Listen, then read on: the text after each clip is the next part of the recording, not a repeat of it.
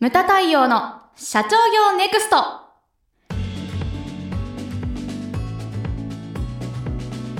皆様こんにちは。ムタ太陽の社長業ネクスト。番組ナビゲーターの奥脇彩です。太陽さんよろしくお願いします。はいよろしくお願いします。さて第22回となりました。今回のテーマは来ましたね。経営者の嫁さん選び旦那さん選びということですがはい。はい。楽しみにしてた回がやってまいりました。これね、ねあの嫁さん選び旦那さん選び、これ非常に重要だと思うんですよね,、そうですね。意外と相談多いんですよ。あそうなんですか、結構ねえ最近多いのがね女性経営者からの相談ですね、おー旦那さんあのこれ早いうちにあの相手が見つかれば問題ないんですけれども、えねこうね2代目でえ、うん。お父さんから告げって言われて、で社長になってから慌ててる人が多いんですけど、でもね実際代表取締役社長の肩書きで、はい。でも今ね今の若い人たちほら装飾系とか多いじゃないですか。よくそう言われますね。だから、はい、あのね知り合っても、ええ。何やられてんですかって言ったらこういう会社の社長ですって言うと、え惹かれるそうですねやっぱり、えはそうなんですね。私ごときがみたいな感じでみんな去っていっちゃうらしいんです。で結構ね苦労してる方が多いんですよね。そうなんですか。うん。なかなかかわいそうですけどね、はい。あと先日ですね、はい。こんな相談があったんですけど、はいはい。これねパパの方から相談があったんええです、え娘が結婚すると。えはい。で娘を社長にするんだけれどもおおお婿さんの役職はどうしたらいいかって相談を受けたんですね。これは困りますね。これびっくりですよ。はい。ええ会社入れんの？これですねあの意外と多いんですけれども、はい。奥さんが社長でで旦那さんが部下っていううん。パターンですけれども、えこれねあのほとんどが失敗してますね。私が知る限りですね例えばはい。10組あったらええ。8組は失敗してます。すごい高確率です、ね、高確率なんです。だから私その時相談された時、はい。必死に止めました 必死に止めました、はいはいはい。これってだってちょっと考えればわかると思うんですけれども、うん。でねあの奥さん社長旦那さん部下。うん。でお子さん生まれたと、はい。ちっちゃい時はいいですよ、うんでもこうね大きくなってきた時にねあのパパ部長とかなんかね、うん。こうなんか課長とか、はい。でうちはママ社長でパパ部長みたいなね、なんかえ？みたいな。部部下なの？みたいなね。やっぱりこうね世の中のことが分かってきて、うん。会社のこともなんとなく分かってきた時にはい。あのそういうふうにこう知った時にやっぱりうん。父親の威厳とかねやっぱりそういうのなくなってきちゃうと思うんですよね。だからこれね別々の方がいいなと僕は思うんです。うん。例えばこんな人もいるんですね。その結婚するにあたり、はい。旦那さんにそのお金をこうズドンと渡して、はい。新事業にチャレンジしてもらうとか。うんそういう会社もあるんですよ。別々に働くパターンっていうのがやっぱり成功の秘うんうん訣うん。だと僕は思います。なるうん、あとね男性経営者でもやっぱり嫁さん選びで失敗してる方っていうのはたまに見受けられるんですよね。はい。これ重要なことだと思うんですけれども、あのまずねはい第一にはい結婚しても財布は自分で持つ。これ重要です。これ重要です。いや、うん。私も昔はですね、はい。あのまあ管理してもらってたんですけれども、ああの今自分でやってます。でで家計簿も会社の資金繰りもはい。ゼロの数が違うだけで要は一緒なんですよね、で何日にこのカード引き落としがあるから、こっちの口座からこっちの口座に移したりとか、これもう資金繰りですよね、それだから会社もあの家計簿も一緒だなというふうに思います。はい。だからねまず財布は自分で持つ。はい。これが第一です。はい。これ私の持論ですけどね。持論ですね。はい持論ですよね。はい、はい、です。はい。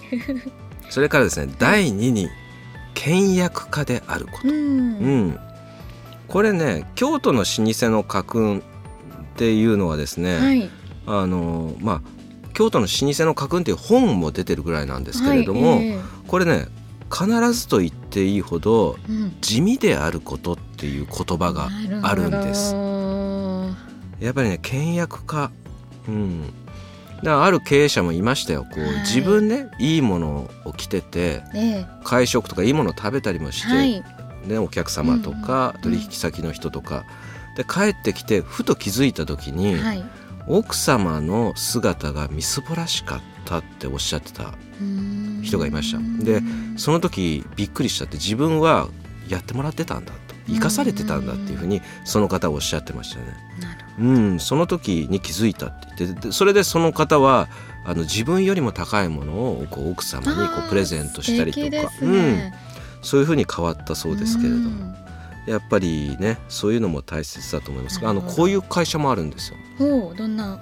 東京のですね、えー、老舗の料亭なんですけれども、えー、そこのもう老舗何代目か分かんないんですけれども、はい、後継者が結婚したんですけども、はい、結婚相手に連れてきたのがですね、えー、まああの六本木の、まあ、夜のご商売をされてる方をですね、連れてきてでおかみさんは許して結婚したらしいんですけどこの奥様がですね、はい、めちゃ浪費家だったらしいんですよ。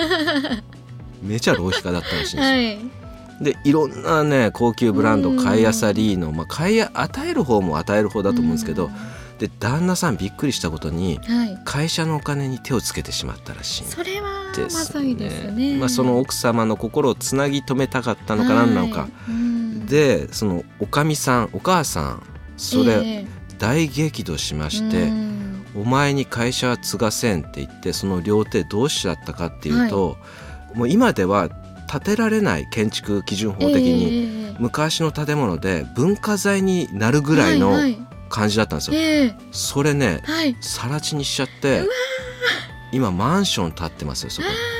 だ売っちゃって、はい、でそこの今上の方に奥さんは住んでますね。うんびっくりです。そういうケースっていうのもありました。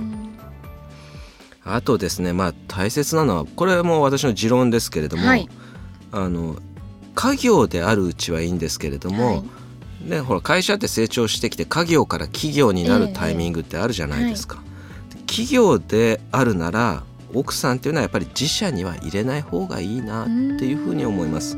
これいろんなパターンあるんでね、一概には言えないんです、例えばほら女性が多い職場とか、うんうん、例えば食品メーカーでパートさんとかが多かったら、それは奥さんいればね、うん、社長とのクッション代わりに奥さんがこう活躍してくれる場面もあります。で、ね。はい、うん、でもあのそれ以外そういう会社以外はやっぱりこう、うんうん、まあ、出てもらった方がいいのかなと。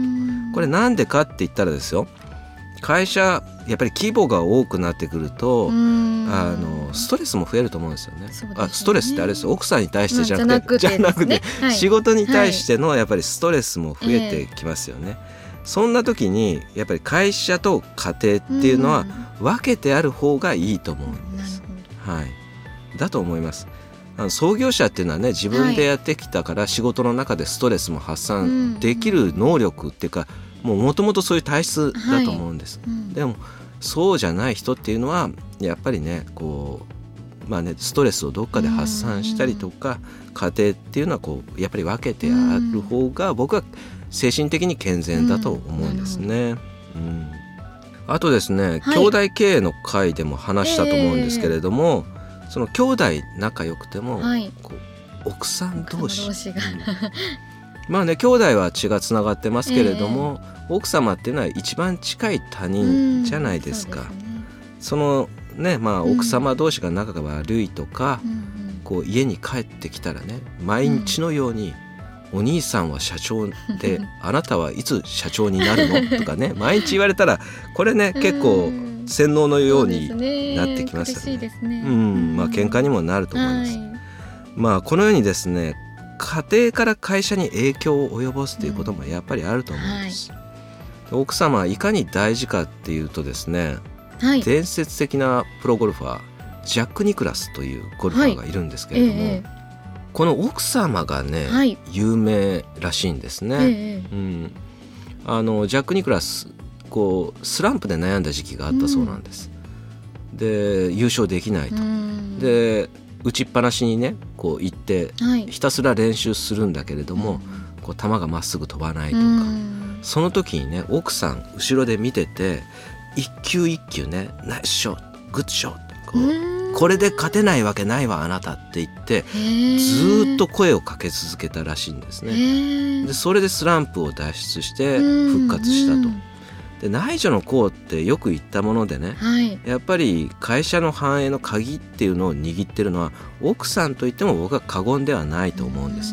それほど重要だと思うんです。内助の功っていうのはやっぱり大切。だからすでに結婚してしまってる人にはね、今からあれですけれどもまあ一つのね選び方としてですねまあそういうのを聞いていただけたらなというふうに、はい、思うわけでございます。太陽さんも、はい、奥様に何か普段プレゼントされたりとかお食事連れて行って差し上げたりとかされてるんですか？み。びっくりしました。いきなりカウンターパンチを食らいましたね。あの私はですねやっぱり身につけるものっていうのは、自分より高いものをプレゼントしてますね。うん、でうちの奥さんもね結構地味なんですよ。まあそうなんですか、うん。うん、びっくりしたのがうちの母から言われたぐらいです、えー、洋服買ってあげなさいみたいな。だからですねなんか旅行行ったり軽井沢に年1回ぐらい行くんですけれども、えー、あそこアウトレットがあるじゃないですか、はい、あそこでですねあの子供の服と奥さんの服とかは、年1回行った時に山はい、山のように買いますね。うん、自分何買うのかって言ったらね、えー、ビジネスシューズとワイシャツぐらい全部 全部ビジネスじゃねえかみたいなね。そこで日頃の感謝の気持ちを込めて、はい、そうなんですよ、はい、そうそう。1年持つぐらい結構ね、うん、ああそんなに、はい。でアウトレットだからね四季折々の洋服がね、ね。シーズン問わず置いてありますんで、えー、結構そこで買えたりしますね。うん、あとさっき言ったようにその、まあ、身につけるものとか、うん、そういったものをこうあげるようにしてます。はい、やっぱりあとね「ありがとう」やっぱり感謝の気持ちを伝える。そうですね。言葉にするのは大事ですよね、うん。うん、自分もだから言うようにしてますね。でだから「ありがとう」って言われるとね男って単純だから「俺もっと頑張れるよ」みたいな。なんかいろんなものをやっちゃうみたいな食器洗ったりとか。あの、ね、食器はね一日一回は洗うようにしてる。ああ素晴らしいですね、うん、それは。うちアイランドキッチンみたいになってて、うん。えー、であの目の前にダイニングテーブルがあって、はい、それでその向こうにテレビがあると。だからこう、会話をしながらテレビを見たりですとか、えー、朝、ね、うん、そういうふうにまあしてますね。でそれもね仕事っていうのも、うん、その皿洗いとかゴミ,、ね、ゴミ捨てとかそれ役割分担しちゃうと重荷になるからできる時にやればいいと思うんですよね。うちの奥さん専業主婦ですけれども、えー、だから家事とかやってくれるんですけれども、はい、できる範囲で家事にも参画する。っていう姿勢っていうのが重要だと思うんですね。そうすると向こうからもありがとうって言われるし、ね、そうですよね、はい、言われたらこっちも頑張るし、みたいな。でこっちからもありがとうという。まあねどっかでやっぱりねさっきも言ったように夫婦っていうのは一番近い他人なんで、はい、そういった感謝の気持ちを伝えるっていうのも、ね、まあ大事だと思います。はい、太陽さんいつもありがとうございます。いやあやちゃんいつもありがとうございます。ポッドキャスト頑張っていきましょう。はい、頑張りましょう。はい。ムタ太陽の社長業ネクストは全国の中小企業の経営実務をセミナー書籍映像や音声教材コンサルティングで支援する日本経営合理化協会がお送りしました。今回の内容はいかがでしたでしょうか？当番組で取り上げてほしいテーマやご質問などございましたら当番組ホームページ上からお寄せください。お待ちしております。それではまた次回お会いしましょう。